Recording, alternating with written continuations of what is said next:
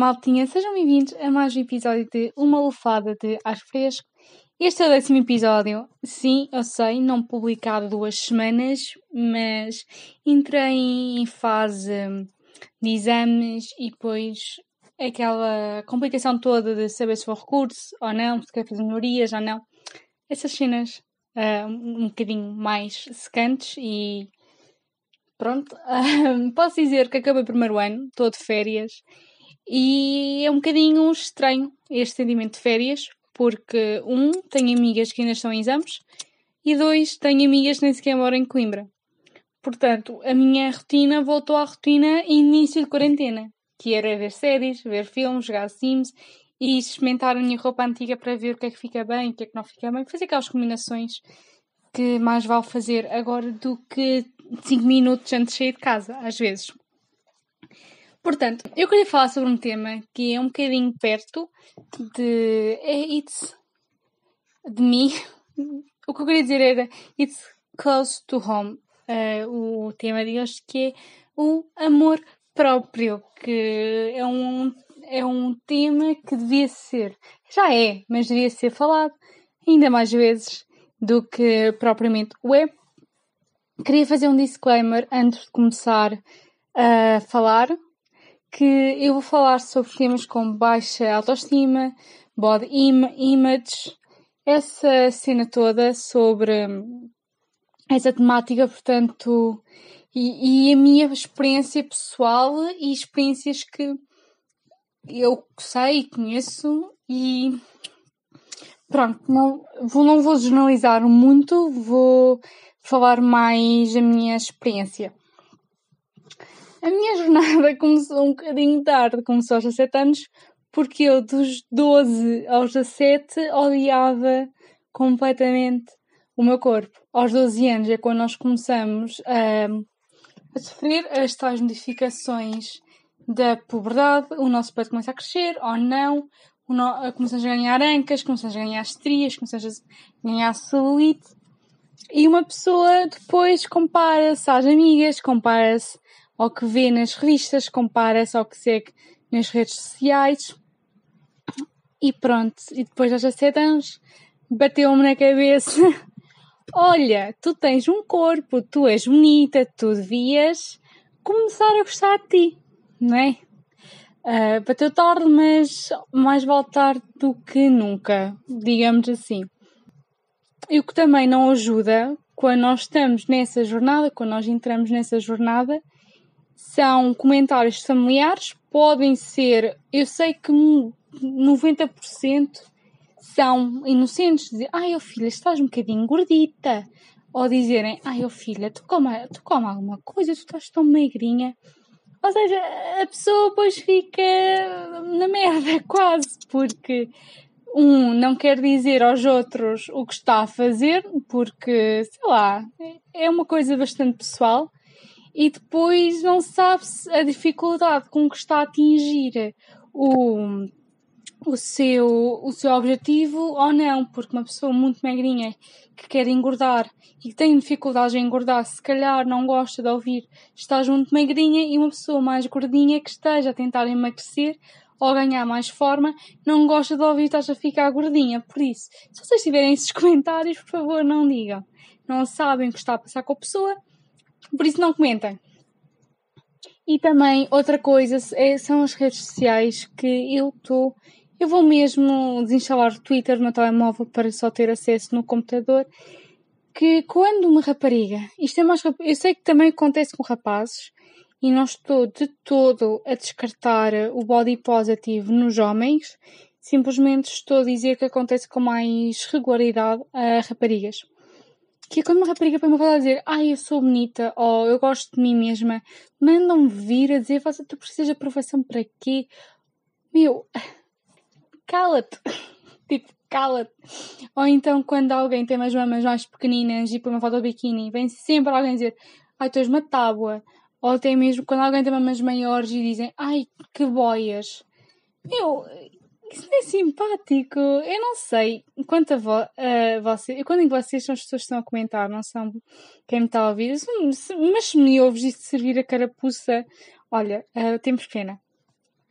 Eu sempre aprendi, quando era pequenina, se não tens nada de simpático para dizer, não digas. Tipo, cala-te. Basicamente, não vamos baixo, abaixo uma pessoa simplesmente porque, olha, hoje apetece-me chatear a Maria que tem um bocadinho de gordurinhas a mais. Não, tipo, mete no teu canto, estás tão bem lá e cala-te. Eh, eu gostava de dizer o que me ajudou, apesar de não estar totalmente uh, eh, 100% satisfeita ainda, porque às vezes nesta jornada damos passos para trás, como também damos imensos passos para a frente e depois imensos. Ou seja, esta jornada, digamos que nunca tem um fim, ou se tiver um fim, uh, é ótimo, basicamente é ótimo. Eu, eu deixei de seguir as modelos da Victoria's Secret, ou até mesmo em geral modelos de, do America's Next Top Model, e comecei a seguir modelos com corpo kind of similar com o meu comecei a seguir mais plus size models e que eh, são bastante ativ eh, ativistas no body positive movement. Uma delas é a minha modelo preferida de sempre, que é a Ashley Graham. Ela é uma modelo plus size e que eu acho que ela apareceu na capa de revista, em, em, várias, apareceu na Sports Illustrated e eu acho que ganhou bué. Foi bué polémico. Não sei porquê, sendo que ela é uma doutora mesmo. Acho que Graham Sports Illustrated. Sim, apareceu em 2016. Foi o primeiro modelo a plus size na capa da Sports Illustrated e ela tem uma marca também de swimwear and all that jazz that we love e também começar a ouvir o podcast dela, que ela fala imenso sobre hum, essas cenas. Deixem, uh, deixem ver aqui no Spotify. E ela há pouco tempo foi mãe, o que é ótimo. Ela continua com um brilho fenomenal. Eu adoro a Ashley Graham e eu acho que é uma. Para mim, é uma das minhas role models. Ashley Graham. Yeah, a Pretty Big Deal with Ashley Graham, em que ela já entrevistou várias pessoas, também fala imenso sobre a body image. Outra coisa foi seguir contas que pessoalmente me inspiram, que é a Maria, a Maria Rodrigues, mais conhecida por Born to Shine. Também a Catarina Cabreira, que apesar de falar sobre ecologia, que também é bastante importante, fala também sobre amor próprio, que ela há pouco Acho que foi quando teve em Erasmus, tirou uma fotografia em que disse que queria tapar a zona da barriga porque quando foi Erasmus engordou um bocadinho. E também um canal do YouTube que eu gosto imenso, que é a Rebecca Jane, que ela um, sofria de anorexia e não sei, não posso, não consigo dizer se também, era, se também é bulimia, mas anorexia era e ela faz imensos vídeos de eating recovery e como às vezes também essa jornada para quem sofre de distúrbios alimentares é bastante complicada. E agora uma coisa mais simples, que é isto mas, mas que se calhar não é assim tão Nietzsche, digamos assim, ou tão Uh, porque há pessoas que não têm interesse nenhum em seguir modelos, o que é completamente compreensível, eu, mas eu acho que este é mais geral, mais global, que é ter, no início meter post-its nos espelhos ou até mesmo na parede com frases bonitas sobre vocês mesmas de tu hoje estás um arraso, tu és um arraso, tu, uh, tá, continua a sorrir, continua a ser bondosa, continua a ser isso tudo porque amor próprio não é só fisicamente, mas também uh, psicologicamente. E escrever, eu pessoalmente tinha um caderno antigo, foi o caderno que eu usei, que é escrever coisas que mais gostas em ti, fisicamente e psicologicamente. Comecem, comecem com 3, depois passem para 5 e depois passem, por exemplo, para 7 ou, ou 8, o que seja, e escrevam o que é que vocês gostam mais de vocês e que se calhar. E, e, e vai chegar a um ponto que vocês vão escrever coisas sobre vocês inconscientemente que às vezes nem sequer se percebem que vocês têm, só quando chegarem, se calhar, a, gostar mais de vocês, se calhar já percebem que, opá, isto aqui gosto imenso em mim, gosto imenso que eu seja assim. Por exemplo, eu sinto que sempre fui generosa ou até bondosa demais e às vezes eu vi isso como um defeito, mas agora nem tanto, vejo isso mais como uma, uma qualidade, porque no mundo onde há tanta maldade, há tanta gente má, ser bondosa é quase como se fosse rebeliar, como se fosse rebelião no Star Wars. Eu acho que até o Keanu Reeves que tem uma frase sobre isso.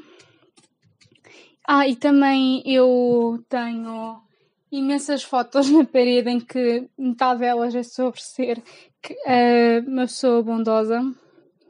Eu acho que está aqui, calma. Yeah, I don't want to be a part of a, of a world where being kind is a weakness, o que é completamente verdade.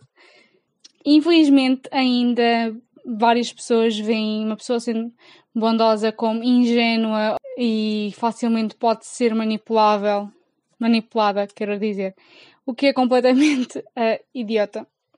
Por outro lado, escrever cinco coisas que não gostam em vocês, física e psicologicamente, outra vez, e se vocês conseguem mudar e de que forma é que vocês a conseguem mudar. Se a conseguem mudar sozinhas, se, se precisam de ajuda externa para resolver, por exemplo, eu sinto-me bastante privilegiada, digamos assim, por nunca ter sofrido de acne, mas conheço pessoas uh, que o tenham sofrido e era um complexo que tinham sobre elas mesmas e se calhar o acne é mais preciso um dermatologista, mas também não é pessoas random dizer a alguém com acne, olha, vai ao dermatologista, faz isto ou faz aquilo. Não, eu acho que a própria pessoa sabe que tem, tem isso e que precisa de ir a um dermatologista, mas se calhar a pessoa não vai logo porque é caro, não é? Portanto, podem dizer às vezes o óbvio sobre a pessoa porque não sabem como é que a pessoa se vai sentir ao, ao ler isso. Não é muito difícil de fazer este exercício. Deixem ver o que é que eu tenho aqui também escrito. E um livro sobre este tema que eu gosto imenso e que li. Eu sei que ele tem uma adaptação a filme, mas a adaptação não está assim muito boa. Para quem leu o livro, não fez jus, que é o Dumpling, que é. Como é que ela é? Cai. Ela é escrita por Julie Murphy. Este livro está disponível na UC, se alguém quiser ler. Uh, é uma rapariga que é Willow Dean, ela é uma adolescente com um bocadinho de peso a mais e ela sempre se sentiu confortável no corpo, nunca foi algo que a impedisse de ser ela própria, de ser confiante em si mesma. E ela nunca se importou muito sobre o que as pessoas lhe diziam sobre ela. Mas começa a mudar quando ela conhece um, um rapaz, o Bo, que tem sua idade e começou a demonstrar interesse em ser, em ser com ela. Só que ela começa a ganhar imensas inseguranças sobre isso e com o seu corpo, porque ela depois não sai com ele e começa a ver que as raparigas que ele começa a ter interesse eram raparigas completamente opostas dela, raparigas mais magrinhas. E para provar a sua autoestima, ela decide entrar no beauty pageant do, do sítio onde ela mora e mas não só ela, também duas amigas dela, ou duas raparigas que também não se, que são as outcasts, digamos assim, de, do, das normas de beleza que existem nesta sociedade. E ela começa a entrar no espetáculo e começa a ver os treinos e não sei o quê, e mais facilmente uh, começa a, outra vez a ganhar uh, autoestima e amor próprio. Eu sei que este episódio foi um bocadinho uh, assim à toa e mas espero que vocês tenham gostado e vemos-nos para a semana. Tchau!